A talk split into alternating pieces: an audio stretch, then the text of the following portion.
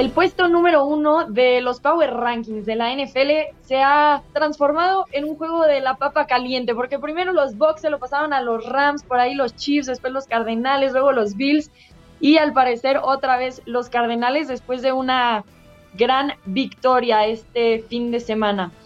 Bueno, eh, con esto les doy la bienvenida a este nuevo episodio de NFL Live, el podcast en español. Yo soy Rebeca Landa y por supuesto, como cada semana, me acompañan mis compañeros Pablo Viruega y Tapa Nava, porque vamos a platicar justamente de esto, de los Power Rankings. ¿Cómo estás, Pablo? Muy bien, Rebe, ¿cómo estás? Un saludo, saludos también al Tapa, a todos los amigos que nos escuchan en NFL Live, el podcast, el podcast en español. Pues eh, sí, fíjate que semana a semana, eh, curiosamente el, martes es el día que casi todos publican los, los Power Rankings, ¿verdad? Pero el Power Ranking pues tiene mucho que ver de cómo se desempeñan los equipos. Ya tenemos varias semanas de las cuales podemos hacer un análisis de quiénes son los mejores en la NFL hasta ahora, ¿no? Un tercio de la temporada, básicamente, lo que ha pasado, así que tenemos suficientes argumentos, como bien dices, Pablo, para ir entonces calificando más allá del desempeño de una semana, sino de ya seis. Tapa, ¿cómo estás? Bienvenido. ¿Qué tal, Rebe? Pablo, qué gustazo saludarlo. Ya ni me recuerdas que ya pasó un tercio de la temporada porque me empiezo a poner nostálgico y eso que todavía nos faltan dos tercios y la postemporada. Va demasiado rápido esto y hay algunos equipos que van demasiado rápido y otros que van demasiado lentos. Y sí, llegó el momento de hacer un corte de caja con respecto a quiénes son los mejores equipos que hay en la NFL. Qué rápido se ha pasado y qué buenos partidos hemos tenido. El lunes por la noche, qué bárbaro, también nos volvió a regalar un partidazo entre los Titanes y los Bills de Buffalo, que justo afectó el Power Ranking. NFL, eh, perdón, ESPN saca cada semana su NFL Power Ranking y hoy vamos a comparar lo que ellos pusieron con lo que nosotros creemos. Así que se los voy a recordar. ESPN pone como número uno a los Cardenales de Arizona, número dos a los Buffalo Bills, número tres a Los Ángeles Rams, número cuatro a los Bucks de Tampa Bay y número cinco aficionados de los Cowboys a los Vaqueros. Obviamente, a partir de ahí también presentan hasta el número 10, pero nosotros vamos a platicar de estos primeros cinco. Así que Pablo, tú también ya mandaste tus Power Rankings. Generalmente, como bien dices, los mandamos los martes. ¿Qué tanto coinciden con estos Power Rankings que presenta ESPN? Coinciden en, gran parte, eh, Rebe, eh, aunque sí voy a bajar un poquito a los Bills de Buffalo. A ver, los Bills sí para mí son uno de los mejores equipos en la NFL. Estamos hablando de los cinco mejores que hay en la NFL o de los diez mejores que hay en la NFL. Bueno, pues dentro de los diez sí están los Bills de Buffalo. Pero bajarlos nada más un puesto, dejarlos en el segundo lugar. De hecho, yo los tenía en el segundo hasta antes de la derrota que tuvieron contra Tennessee. Eh, me llamó la atención que era un equipo al cual teníamos bien valorado y lo seguimos teniendo en cuanto a su defensiva y ofensiva, pero esta defensiva no pudo frenar a Derrick Henry y les corrieron para el doble de lo que permitían. Tampoco no habían enfrentado equipos tan fuertes. Y por eso es que yo incluso hasta lo saco de los cinco mejores, porque además, ¿dónde dejaríamos a los otros equipos que sí ganaron? Yo sí coincido en que Dallas está entre los cinco mejores. Los Ravens están jugando muy bien. Los Ravens, ojo, eh, las lesiones que tienen en los corredores no les ha afectado porque corren bien el balón y Lamar Jackson no solamente está corriendo, está pasando el balón. Así que yo sí sacaría a los Bills de Buffalo dentro de los cinco mejores de la NFL esta semana. Wow, por una derrota, pero bueno, ¿crees que los rivales con los que se han enfrentado no han sido un verdadero reto entonces? De acuerdo, de acuerdo. El, gran el, el, reto más importante, aunque le habían ganado a Kansas City, por supuesto, eh, pero el gran reto era este lunes por la noche. Ahora, esto no quiere decir que los Bills están fuera de toda posibilidad de ser contendientes en la americana, no. Es más, probablemente son junto con los Ravens el mejor equipo que hay en la conferencia americana. Pero yo insisto, perdieron, los otros ganaron, los Rams ganaron, se siguen viendo bien, Tampa Bay se sigue viendo bien, Baltimore es una cosa que se ve muy fuerte y Dallas, Dallas está jugando cada vez mejor. Eh, eh, Dak Prescott está a un nivel muy, muy alto. Lanzó 445 yardas el fin de semana. Muy bien, y entonces como número uno, si coincides con Arizona. Sí, Arizona, definitivamente. ¿Tú, Tapa, cómo andas en tus Power Rankings? Pues yo tengo Arizona desde hace tres semanas como el número uno y les voy a decir por qué. Soy de la vieja escuela. Yo creo que a mí me dirán que si un equipo tiene gran defensa, tiene gran ofensa, pero el que no pierde es el número uno. El año pasado tuvimos esa conversación durante varias semanas cuando los Steelers llegaron a estar 11-0, que si jugaban feo no jugaban, pero era el equipo que no perdía y el equipo que no pierde para mí es el mejor, sobre todo en este caso con Arizona, que les voy a mencionar el calendario de quién le ha ganado. Tennessee, eh, después siguieron Minnesota y Jacksonville, pues que quizá no están tan fuertes, pero han seguido con Los Ángeles, San Francisco y le acaban de ganar a Cleveland. Incluso a Cleveland la semana pasada lo mencionamos como uno de los mejores partidos que había para disfrutar esta semana y le ganaron con autoridad 37-14. Si Nick Shop no estaba, si Cleveland trae problemas con el hombro de Baker Mayfield, todos los equipos del NFL cuando ya pasó un tercio de temporada tienen algún tipo de problema por un lado. Por otro lado, este equipo no solamente es ofensa, porque sabemos que Kyler Murray y su grupo de receptores son espectaculares. Tan es así que rara vez mencionamos a Edmond, el corredor, y que también está teniendo una muy buena campaña, pero su defensa cada vez juega mejor. Es una defensa para respetar. Y parte de lo, de lo que ha sucedido ahí es que se han ido sabiendo adaptar a lo que sucede. Por ejemplo, la semana anterior, para detener a Cleveland, ni siquiera necesitaron de Chandler Jones, que estaba en el protocolo, creo que sigue estando esta semana, en el protocolo por COVID. Eh, prácticamente la línea defensiva era JJ Watt presionando por todos lados, y aunque los números no lo demuestren, el tipo está teniendo un temporadón. Pero aquí la gran nota es que ese muchacho que vimos desde que estaba en Clemson, Isaiah Simmons, el linebacker, después de una temporada para muchos mediocre, siendo una octava selección global de la NFL, ahora sí está jugando a un nivel Pro Bowl y eso buena parte del por qué este equipo es físico de ambos lados del balón y por qué creo que debe de ser el número uno, independientemente si Búfalo perdió o no perdió, porque su marca es 6-0 y decían por ahí en la NFL que tú eres lo que tu marca dice que, que eres. Eh, yo a los Bills los mandé a la tercera posición. ¿Por qué no los saco de los primeros cinco, a pesar de que ya tienen dos derrotas? Porque perdieron por una mala decisión del head coach en mi gusto. Yo creo que yo hubiera mandado ese partido o tratar de mandar ese partido a tiempo extra y después de haber, a ver de a cómo nos toca, fue demasiado agresivo, pero eso no le quita que tienen un muy buen equipo de fútbol. En el número dos puse a los Rams, que siguen para mí teniendo la mejor defensa y una de las mejores ofensas. En el número cuatro, porque ya dije que los Bills son los tres, a los Tampa Bay Buccaneers por básicamente las mismas cuestiones que menciona Pablo. Y en el número cinco, por arriba de los Cowboys, yo pongo a los Baltimore Ravens. La única diferencia, porque son ofensivas muy, muy similares en cuanto a la producción, es la defensa. Es mucho mejor defensa la, la de Baltimore, a pesar de que Dallas esté consiguiendo intercepciones. Les anotan demasiado, permiten demasiadas jugadas grandes, demasiadas jugadas en terceras oportunidades. E, ellos mismos se complican la vida.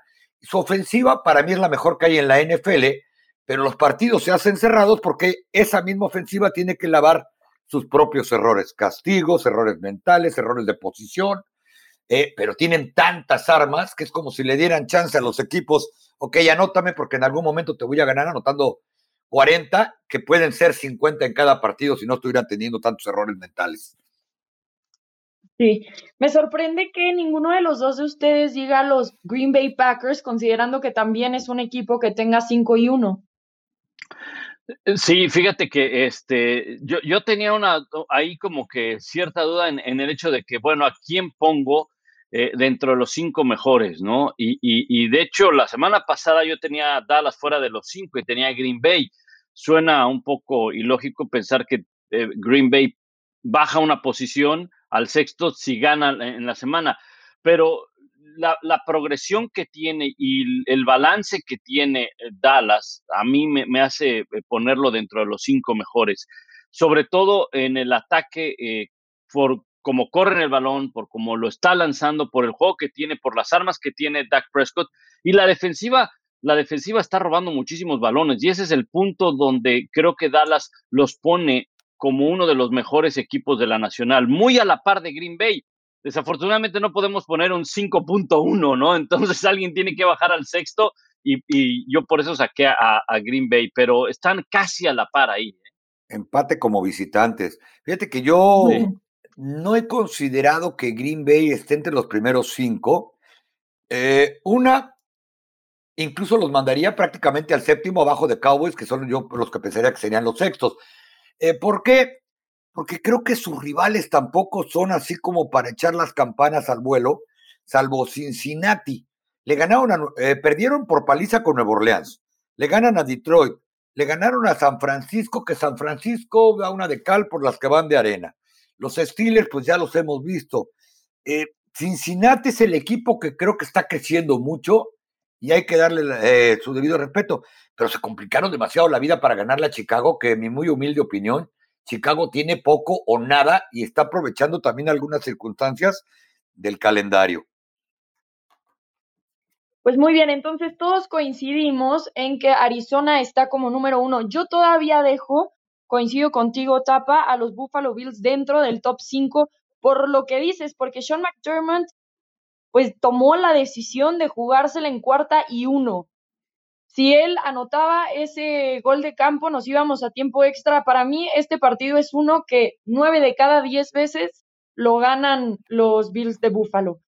Sí, los Titanes jugaron excepcionalmente, hubo algunos errores por parte de los Bills, especialmente en esa decisión, aunque también no sé si la llamaría error, o sea, porque me parece muy valiente de Sean McDermott decir, este es mi equipo, vámonos con esto, es cuarta y uno, tengo a uno de los corebacks más atléticos de la NFL, y bueno, a la mera hora, pues no les acaba resultando, pero a mí me parece que este partido estaba para que lo ganaran los Bills, así que no me atrevo a bajarlos del top 5 porque este equipo ha sido la constante para mí a lo largo de, estas primeras seis semanas. Por supuesto que tengo ahí a los Tampa Bay Buccaneers y la verdad no meto a Dallas en el top 5. Yo creo que me voy primero con los Baltimore Ravens y Los Ángeles Rams, después los Vaqueros de Dallas. También entiendo lo que dicen de los calendarios, pero veo el de los Vaqueros de Dallas y también no es como que, wow, ¿a quién le han ganado? En la primera semana lo reconozco a los Chargers, eso sin duda alguna, pero después las Águilas de Filadelfia las Panteras de Carolina fue un partido cerrado. Los Gigantes de Nueva York, y bueno, podemos decir, bueno, sí, son los Gigantes de Nueva York, pero les ganaron por 24 puntos, te creo. Pero y después te estás enfrentando a unos Patriotas que están en reconstrucción, a quienes les ganas por seis puntos nada más, con un coreback completamente novato, sí, ante el gurú, pero igual no me parece que los Patriotas sean de los más grandes retos que presenta la NFL. Así que reconozco la marca 5-1 que tienen los Cowboys, sí reconozco lo bien que están jugando. Dak Prescott creo que está en su mejor momento, me pareció increíble cómo jugó, la manera en la que está lanzando, tomando decisiones. Este equipo está muy completo, lamentablemente tiene muchas lesiones, llega la semana bye en su mejor momento, pero no estoy lista para ponerlos en el top 5. En el que sí coincidimos en el, es el que está 6 y 0 en la marca, ¿no? Arizona. Fuera de ahí, podemos hablar entonces de cuál es el mejor equipo que tiene marca 5 y 1, porque hay cinco equipos hasta el momento en la NFL empatados con esta marca. Por supuesto, entre ellos, los Vaqueros de Dallas. Ya más o menos damos pista de qué pensamos con nuestros Power Rankings, pero entre Los Ángeles, los Cowboys, los Ravens, los Bucks y los Green Bay Packers, ¿quién es el mejor equipo de la NFL hasta el momento con marca 5 y 1? ¿Tapa? Fíjate que yo muy probablemente se lo daría a los Ángeles Rams. Este equipo tiene una, una ofensiva súper explosiva. Matthew Stafford está haciendo que las cosas funcionen. Es un equipo vertical. Es un equipo que cuando se lo propone puede correr el balón con este muchacho que antes de esta temporada era Johnny Novari y ahora se apellida Henderson. Es decir, es el corredor en turno. Y Matthew Stafford ha hecho lucir a gente como Cooper Cup, como si fueran Jerry Rice por, por momentos, ¿no? Y el segundo equipo que yo le daría la mejor marca 5-1 son los, los Ravens. Es un equipo que a pesar de que todos sabemos a qué juegan a la ofensiva, siguen produciendo casi 500 yardas, yardas por partido. Su defensa no ha sido tan poderosa y tan agresiva, recuperando balones como en años anteriores, pero también es una defensa que admite pocos puntos. Y en tercero, probablemente sí iría con los Dallas Cowboys. Y en defensa de lo que comentabas, Rebe, diría que le ganaron a esos equipos que ciertamente eh, no van a estar eh, protagonizando absolutamente nada. Filadelfia, Carolina y los Gigantes, pero les ganaron con mucha autoridad. Fue un promedio de 40.3 puntos por los que, los que anotó la ofensiva de Dallas. Y contra los Patriots, ellos mismos se aplicaron el harakiri, vamos a ponerlo de esta manera. Ningún coreback le había pasado lo que le pasó a un equipo de Bel Belichick, 445 yardas. Ninguna ofensiva les había avanzado casi 600, como lo hizo el equipo de Dallas, y me refiero a ningún equipo dirigido por Bill Belichick. Y Ezequiel Elliott, calladito, calladito, otra vez tuvo un partido de casi 120 yardas, se combinan las de carrera por tierra. El problema es que regalaron 128 yardas por castigo, que como alguna vez comenté, eso es como el mejor día de carrera para muchos corredores en la NFL y eso es lo que les está regalando con castigos, incluyendo jugadas como la de Connor Williams cuando el juego está en la mesa y en la línea, donde en la misma jugada comete dos castigos, deberían de haberlo corrido ese mismo día. Sí, yo creo que vamos a coincidir, eh, no sé, Rebe, tú a quien tengas, pero yo creo que vamos a coincidir entre los Rams y los Ravens, eh, porque son, son los dos equipos más equilibrados, ¿no? No estamos hablando de mejores jugadores, estamos hablando de mejores equipos, no, hay que, no hay que confundirlo, ¿no? Porque muchos de inmediato van a decir, ¿en serio? Eh, pondrían a, en este caso, a Matthew Stafford y a Lamar Jackson por arriba de Aaron Rodgers y Tom Brady. No, no, no es un duelo entre, entre jugadores, es un duelo entre equipos. Y los equipos te llevan precisamente a ganar partidos y a ganar campeonatos. Y Baltimore, lo que yo pondría quizá en la discusión del mejor equipo con marca de 5 y 1, aunque al final me acabaría inclinando por, por los Rams, pero si le tengo que dar armas para defender a Baltimore, es el progreso que ha tenido Lamar Jackson como pasador. Decía el tapa hace un momento, sabemos a qué juegan. Sí, sabemos que van a correr el balón y que Lamar Jackson te va a hacer mucho daño por tierra y aún así no los pueden detener. Pero la variante que encontramos con los Ravens es que están lanzando el balón. No sé si por sistema o realmente por emergencia, ¿no? Por una cuestión de que cuando empezaron la temporada no tenían corredores, entonces no podían correr todo con Lamar Jackson y en algún momento él tenía que lanzar el balón. Y conforme se han ido involucrando los nuevos corredores, Latavius Murray, Devonta Freeman, bueno, la semana pasada apareció con el número 17 Le'Veon Bell, hasta consiguió touchdown, ¿no? Conforme han ido apareciendo, han ido llevando el balón por tierra, pero Lamar Jackson tuvo, el lunes pasado por la noche, tuvo una, una actuación de 442 yardas, 86% de sus pases completos, entonces eh, eh, yo, yo por ese sentido, y la defensiva sabemos del nivel que tiene, y por eso le daría también quizá un voto a uno de los mejores equipos con marca de 5 y 1. Sí, fíjate que estoy de acuerdo. Creo que después de la derrota de este pasado lunes, podemos decir que los Ravens están en la cabeza de la AFC. Y justo el partido que mencionas contra los Colts fue donde yo dije, ah, wow, ok, sí pueden lanzar porque si lo vimos, como que les costó mucho trabajo levantar ese partido y luego acabaron en el cuarto cuarto poniendo 16 puntos. Y lo que yo vi en ese cuarto cuarto fue a un Lamar Jackson, que es un coreback, no un correback. Y dijo, ok, entonces ya acaban de avanzar en esta otra faceta que han estado buscando a lo largo de toda esta temporada, ¿no? Porque ese era el punto de draftear a tantos receptores, de que estuvieran en el campamento de entrenamiento, aunque tuvieron COVID y fue un desastre, pero ahí fue donde yo dije, ok, esto ya conectó y sí es cierto que este equipo tiene esta otra faceta de lanzar muy bien el balón. Es un equipo además agresivo que se atreve a jugársela, eh, un poco como la situación de los Bills, a los Baltimore Ravens sí les ha resultado esas decisiones, ¿no? Eh, y también coincido con Los Ángeles Rams, es un equipo sumamente completo, tienen uno de los entrenadores más creativos de la NFL que sabe utilizar perfectamente al equipo que tiene. Matthew Stafford ha sorprendido por la calidad de jugador que es. Nos damos cuenta que en realidad los Leones de Detroit lo estaban desperdiciando y ahora llega a un equipo donde están aprovechando todas sus cualidades. Los Rams también para mí son el segundo bueno, eh, dentro de estos mejores equipos con marca 5 y 1. ¿Dónde dejamos entonces parados a los Tampa Bay Buccaneers? Pues yo creo que ahí este, sobreviviendo de manera discreta y no sobreviviendo en el término despectivo. Es un equipo que calladito, calladito va, a ganar sus partidos.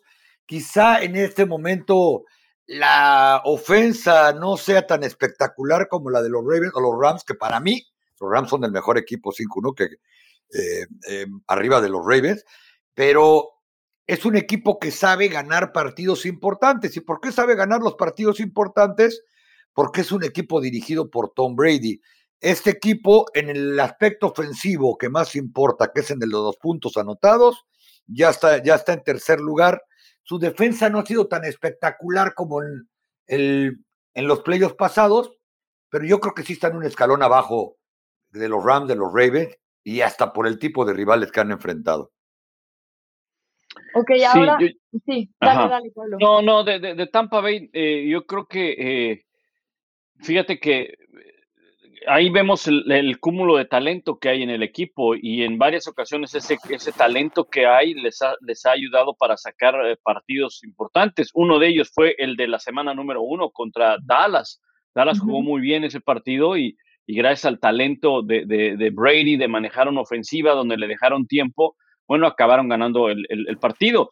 Pero eh, tienen problemas en la defensiva secundaria, es vulnerable, no están corriendo el balón como otras ocasiones. Brady está poniendo números impresionantes, de eso no hay duda, eh, a pesar de los 44 años de edad que tiene. El tema es, Brady podrá mantenerlo así durante toda la, temporada.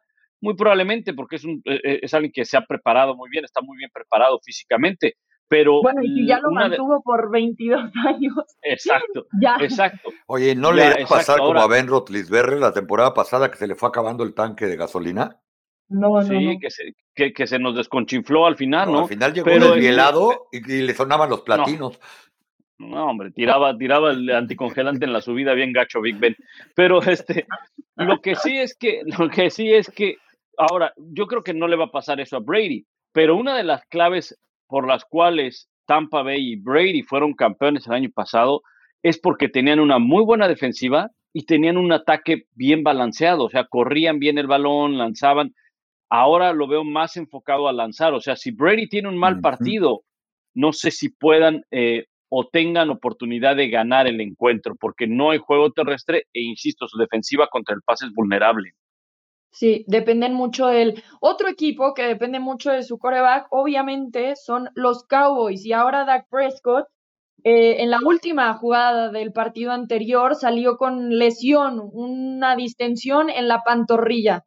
Yo me puedo imaginar a todos los fanáticos de los Cowboys sufriendo nada más de verlo salir a la rueda de prensa con esa bota médica en la pierna y él diciendo pude haber seguido jugando, pero después le hicieron esta resonancia magnética, resulta que es esta lesión en la pantorrilla, insisto, llega en buen momento la semana de bye para este equipo, pero bueno, podemos entonces decir que los Vaqueros de Dallas son reales, pero ¿y podrían seguir si la lesión de Dak es grave? Si no logra recuperarse después de esta semana. No, yo creo que si no está, está Dak Prescott, este equipo va a llegar hasta donde la división le dé, es decir, ya con tres partidos de ventaja que tienen ahí, la situación para coronarse y avanzar a la postemporada, pues es muy favorable. Si el año anterior, a pesar de toda la telenovela que se vivió a lo largo del año y que incluyó la salida en el quinto partido de Presco, se quedaron a medio partido de, ir a playoff hasta con marca perdedora, pues seguramente este año las opciones de coronarla serían todavía mejores, pero no como para trascender. Y yo sí creo que este equipo tiene, por el progreso que ha mostrado cada semana, incluso lo, mencionaba y lo explicaba muy bien Pablo, tiene para competir. Eh, ¿Por qué?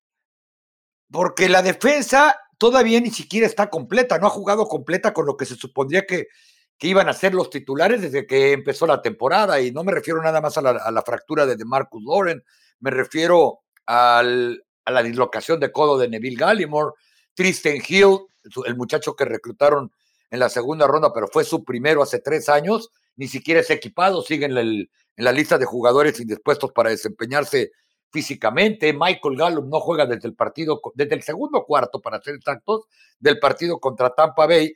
Y con todo y eso, los Cowboys tienen a cinco receptores ahí que cualquiera puede hacer la jugada en el momento que se necesite. Pero todo empieza y termina con Dak Prescott en ese equipo, a pesar de que yo sigo sin entender, tú decías que una mala noticia para los fans, por momentos parecería que para los fans, sobre todo los que hablamos español, yo no me refiero como fans, sino como persona que habla español, pues parece que Dak fuera el enemigo público número uno de gente que a veces no entiende ni cómo está firmado su contrato porque insisten en que se robó el dinero.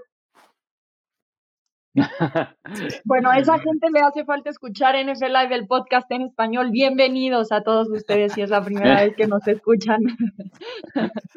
Muy bien, Pablo, ¿tú piensas lo mismo? ¿Dónde se quedan parados los vaqueros de Dallas si es que Dak Prescott no puede jugar este partido? No, pues eh, eh, imagínate, eh, es el motor, aunque, ojo, lo, que está haciendo, por supuesto, Elliot y, y Pollard es muy importante, pero va de la mano de, del éxito de Dak Prescott. Este equipo sin Dak Prescott, lo vimos el año pasado, no tiene rumbo, ¿no? Y este año le quitas a Dak Prescott y, bueno, el, año pasado todavía te generaba un poco de, le dabas el beneficio de la duda a Andy Dalton, ¿no? Ahora Ahora no, o sea, ahora dices, no, sabes que, oye, Dak Prescott en una pierna, no te preocupes, sin pierna y sin brazo, pero ponlo, ¿no? Porque nada más con que ven al número cuatro, con que ven al número cuatro, las defensivas van a estar al pendiente, ¿no? Entonces, eh, de acuerdo, o sea, para mí, eh, Dak Prescott es pieza fundamental de la ofensiva, clave, clave, clave. Si se lo quitas, este equipo se, se, se viene abajo. No con eso estamos diciendo que es un coreback élite, ni mucho menos, porque de inmediato se confunde, ¿eh? o sea, de inmediato dicen, o sea, ya lo están poniendo entonces a la par de Brady. No, cada jugador tiene una responsabilidad dentro del equipo. Hay unos que tienen un mayor porcentaje. Dak Prescott es uno de ellos. Si tú quitas a Dak Prescott, el equipo no va a caminar. Como le sucedió en su momento, mira, alguien que se me viene así rápido a la mente. Carolina, quítale a Christian McCaffrey el, año que no lo jugó completo, ese equipo dejó de competir. Sí. Sí, es un equipo que depende mucho de Dak. No significa que solo el éxito viene de ahí, pero sin duda alguna será importante.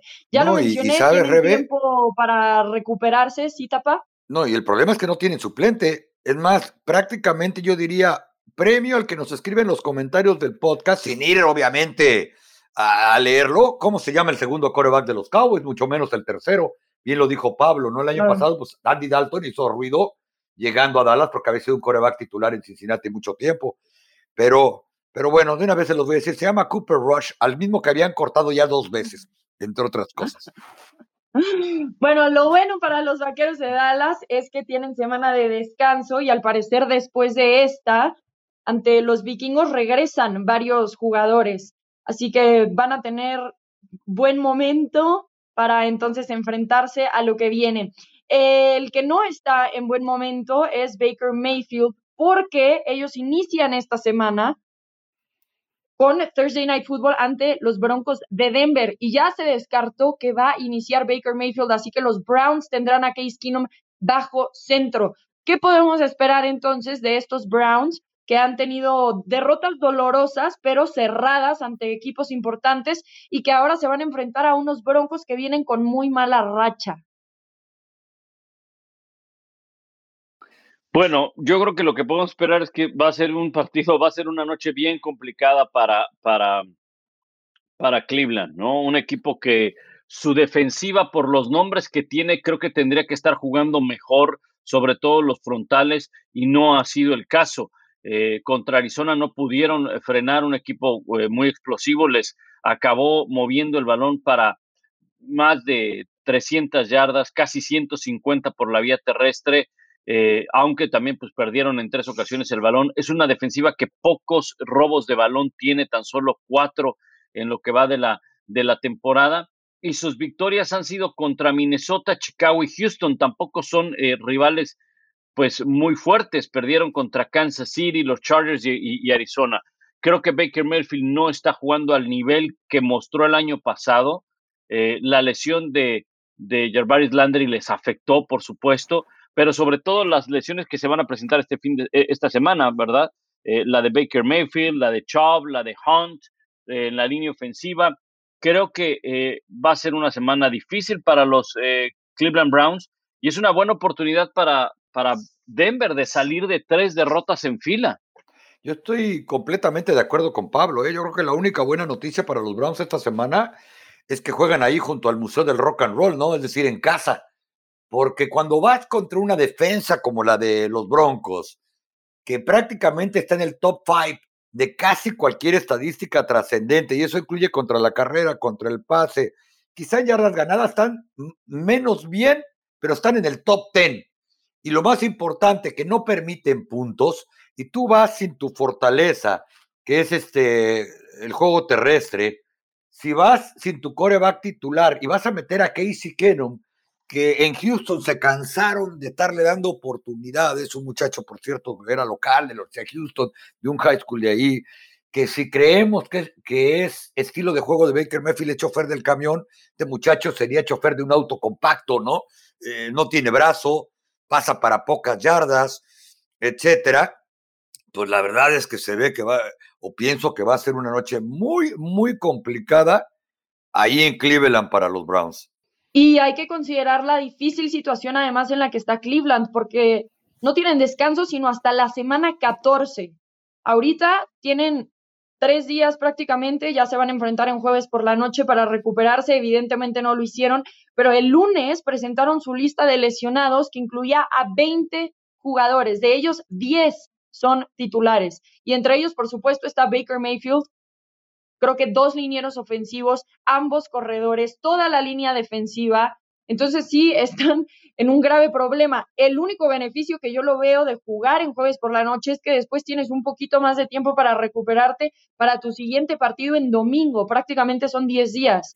Pero si este equipo no logra inmediatamente sanar, entonces van a vérselas muy difícil y pueden perder terreno importante en la AFC. Así que, bueno, empezando obviamente por la lesión de Baker Mayfield. Ya mencionó Tapa los números de Case Keenum. Vamos a hablar entonces, antes de iniciar a despedirnos, de todas las notitas chiquitas que vale la pena mencionar. Entre ellas, una de estas es que Baker Mayfield está fuera para esta semana. No han anunciado mucho más que eso. No sabremos si para la próxima ya estará de regreso, pero por ahora Case Keenum entonces comienza el partido ante los Broncos. ¿Alguna otra que ustedes tengan por ahí? Los Dallas Cowboys apenas comenzaron su semana de descanso y si tú le preguntas a cualquier persona en Dallas cómo ve al equipo, eh, que si hay expectativas de trascender, etcétera, casi todos te van a responder. Apenas estamos en la semana 6, no ha llegado el bye week. Hay que ver porque todavía no ha habido telenovela. Es más, en, el, entre la prensa ya se cruzan apuestas de cuándo comienza alguna telenovela rara o alguna situación ahí en los tabloides o lo que sea. Pues ayer comenzó de Monte Casey, el safety fuerte titular de los Cowboys, que está teniendo una muy buena temporada, parte de los Dan Quinn Boys que trajo de, de Indianápolis. Ayer fue arrestado por manejar bajo sospecha de estado de ebriedad. Ojo, ¿eh? Oficialmente se llama intoxicado, pero ayer que lo puse en un Twitter, luego, luego empiezan a señalarlo como drogadicto. No, no, no, no, no.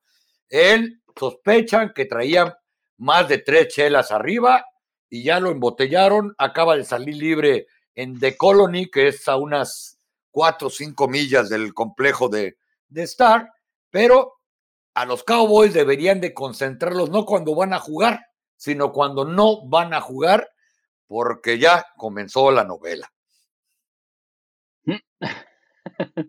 Se le pasaron las cucharadas, tapa nada más. Ah, pues está festejando que le, que le, avanzaron 600 yardas a Belichick. Oye, eh, malas noticias en eh, los Ravens. Su tackle izquierdo, Ronnie Stanley, que no ha jugado en las últimas semanas, ¿verdad? va a tener que ser operado del tobillo izquierdo y con esto se queda fuera por el resto de la temporada.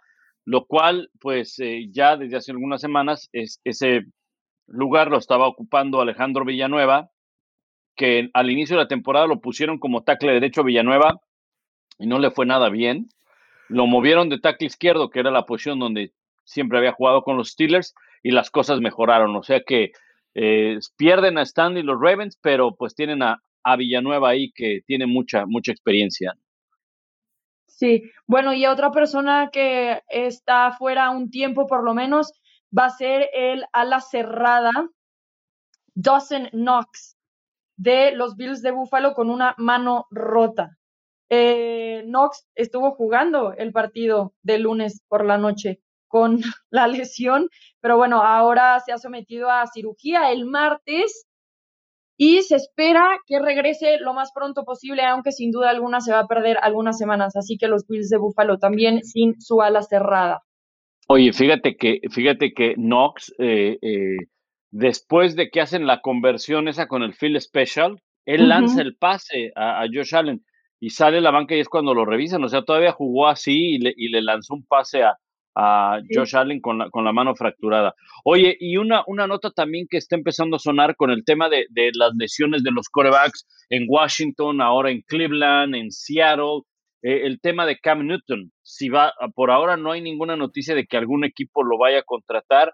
Lo que, eh, lo que leí es que en Washington, en Washington dijeron, nosotros no vamos a contratar a Cam Newton, o sea, no está en nuestros planes contratarlo, vamos a mantenernos con los eh, corebacks que tenemos. Oye, y eso que Ron Rivera fue el que lo reclutó, el que lo hizo MVP, y ahí se fueron juntos al, al Super Bowl, llama la, la atención. Oiga, hay una nota muy curiosa. Eh, Dwayne Smoot, el ala defensiva de los Jacksonville Jaguars, eh, recibiendo instrucciones prácticamente por teléfono, fue el que le ayudó a tener el parto a su esposa el día de ayer para el segundo bebé de la, de la pareja, ¿no? Uno piensa que esas cosas nada más pasan en las películas y no. En pleno 2021 sucedió el día de ayer porque estaba planeado para llegar al hospital, pero parece que se adelantó, no se quisieron arriesgar, le habló al 911 y pues ahí le fueron diciendo en lo que llegaban el resto de los paramédicos qué hacer para que el bebé afortunadamente nació sin absolutamente ningún problema o hasta el momento no ha tenido ningún problema y esperemos que así sea. Wow, qué locura, qué locura. Bueno, y lo hizo bien entonces, al parecer ya se puede también, este, ¿cómo se llama? Partero. No, y el sarcasmo, ¿no? No falta el reportero que escribió, deberían de probarlo de receptor, tiene las mejores manos del equipo.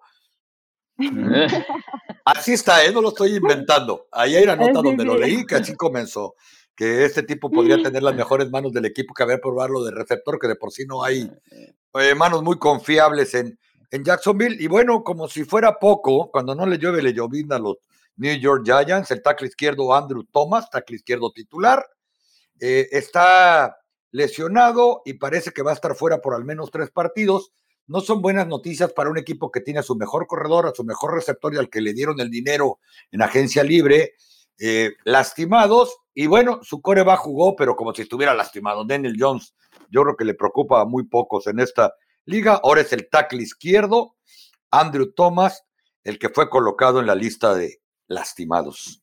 Oigan, la lesión que me pareció impresionante esta semana fue la del Monday Night Football, la del tacleo ofensivo, Taylor Lewan, que se quedó tirado en el terreno de juego un buen rato este, me quedé un poco preocupada, pero al parecer, y como que teníamos un poco esta idea de que no estuvo tan mal, una vez que prácticamente ya estaba saliendo del terreno de juego, levanta el pulgar como diciendo todo bien, pero hasta el momento yo pensaba, se quedó ya paralítico, no, no lo pueden mover, ¿qué está pasando, no? Al parecer, bueno, solamente fue una lesión en la cabeza, eh, pero sin mucho más de qué preocuparse y ya él mismo tuiteó está todo bien después del Monday Night Football que fue pues algo asustadillo pero en realidad solamente va a entrar al protocolo de conmoción esperando que no sea nada más. Yo honestamente sí pensé que había algo ahí también en su espalda pero bueno resultó que solo eso. Así que por si tenían la duda igual que yo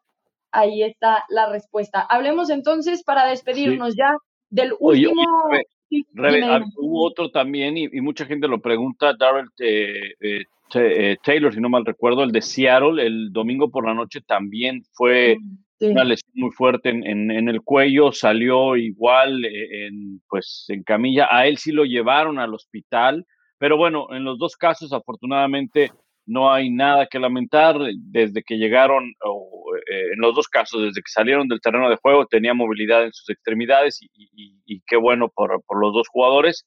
Pero bueno, es el riesgo que se corre también de, jugar este deporte, ¿no? Sin duda alguna.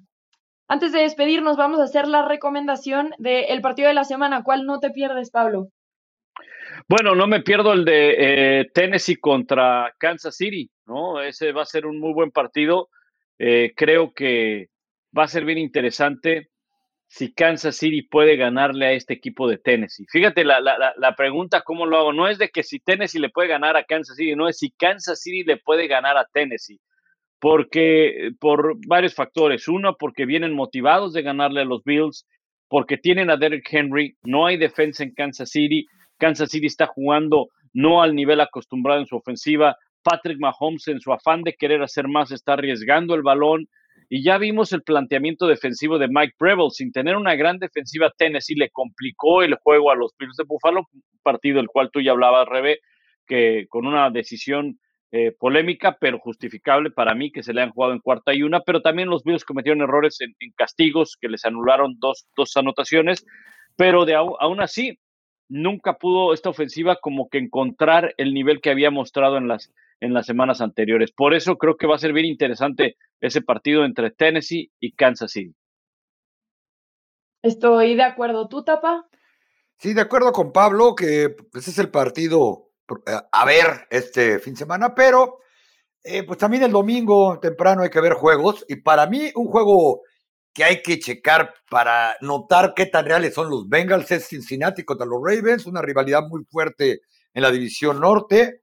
Eh, Cincinnati, quizá pocos nos hemos dado cuenta, tiene marca de cuatro ganados, dos perdidos.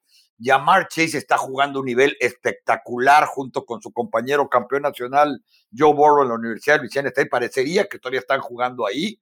Es el novato que tiene en la historia de la NFL más yardas por recepción después de los primeros seis partidos de carrera eh, profesional y la defensa está haciendo su trabajo. Aquí vamos a ver qué tan reales son los Bengals o incluso me atrevería a decir qué tan reales son los Ravens dentro de su propia división, porque si los Bengals le ganan a los Ravens, esa división se empata hasta arriba, ¿eh? Sí, ese es un buen partido con implicaciones importantes que nos va a dar información. Yo agregaría uno y nada más por el morbo, el de los Rams contra los Lions, la primera vez que Matthew Stafford va a regresar a jugar contra su equipo de antaño y Jared Goff que va a ver a su equipo que lo canjeó. Así que bueno, seguramente Jared Goff va a querer dar lo mejor de sí, decirle a Los Ángeles de lo que se perdieron. No estoy segura de que lo pueda lograr, pero este partido tiene esa implicación un poquito como de eh, mm, revancha, venganza, eh, corazón roto, no sabría cómo decir. Y Rebe, y de justificaciones, ¿eh? porque si algo me ha llamado la atención durante toda la temporada, cada vez que le ponen un micrófono enfrente a Sean McVay, de lo único que habla es de Matthew Stafford y su grandeza. Es lo único que hace cada vez que ha cambiado la mentalidad, que ese equipo es otro, que es un tipo competitivo, etcétera, etcétera, queriendo justificar el megacanje que hizo con Jared Goff, que lo llevó a un Super Bowl como gustes, quieras y mandes, y a un muchacho del que estoy completamente seguro que lo van a ovacionar de pie cuando se presente en el SoFi Stadium. Así va a ser. Muy bien, pues muchísimas gracias de parte de Pablo Viruega, Tapanaba y Rebeca Landa por acompañarnos en este nuevo episodio de NFL Live, el podcast en español. Pablo, ¿algo que quieras decir? No, pues la verdad, la, la, invitación para que este, se suscriban al podcast, ¿verdad? Y los escuchamos la próxima semana y estén al pendiente de todas las transmisiones que tenemos del fin, el fin de semana. El Tapa ahí anda en el béisbol, eh, Rebe pues en el, en el college y, y, también acá en el college y en la NFL, con toda la cobertura, ¿no? ¿Qué partido te toca este fin de semana del colegial? ¿Ya sabes o todavía no?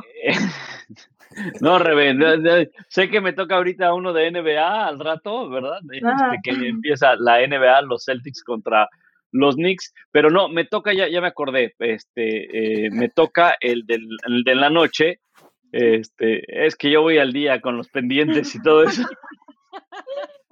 Pablo aplica la de Tony Romo, day to day y two minute drill. Sí, day to day, claro, claro, ¿no? ¿Para qué, para qué adelantarse? Luego el futuro no puede ser tan prometedor. Este. Bueno, Ohio, Ohio State. El partido de las seis, tiempo del centro, siete, tiempo del este. Así que estén al pendiente. pero ¿cuál de todos? Eh? Como 38 a las 6 en los Estados Unidos el sábado métanse Star Plus y ahí busquen el que esté en español. Pues, y, si no estoy yo, entonces es que es que entonces hay un farsante, no, no es cierto. Ohio State, Indiana. Ohio ah, State, Indiana. Ok, a, mí me toca Oregon contra UCLA a las 3.30 tiempo del este, 2.30 tiempo del centro, un buen partido, así que también por ahí Sebastián Martínez Christensen y yo los esperamos. Y Tapita, ¿a ti qué te toca? Estoy cubriendo y viajando con la serie de campeonato de la Liga Americana para ver si el fin de semana todavía hay partidos. La serie se empató 2 a 2 y a partir de la próxima semana la serie mundial, que todavía está por definirse, porque ya saben que toda la cobertura del mejor béisbol del planeta está a través de todas las plataformas de ESPN. Así es, incluyendo esta que les presenta este podcast. Asegúrense de activar las notificaciones para que les llegue cada vez que tengamos episodio nuevo. Rebeca Landa, Pablo Iruega y Tapanaba, muchísimas gracias por acompañarnos en NFL el podcast en español. Nos escuchamos. Hasta la próxima.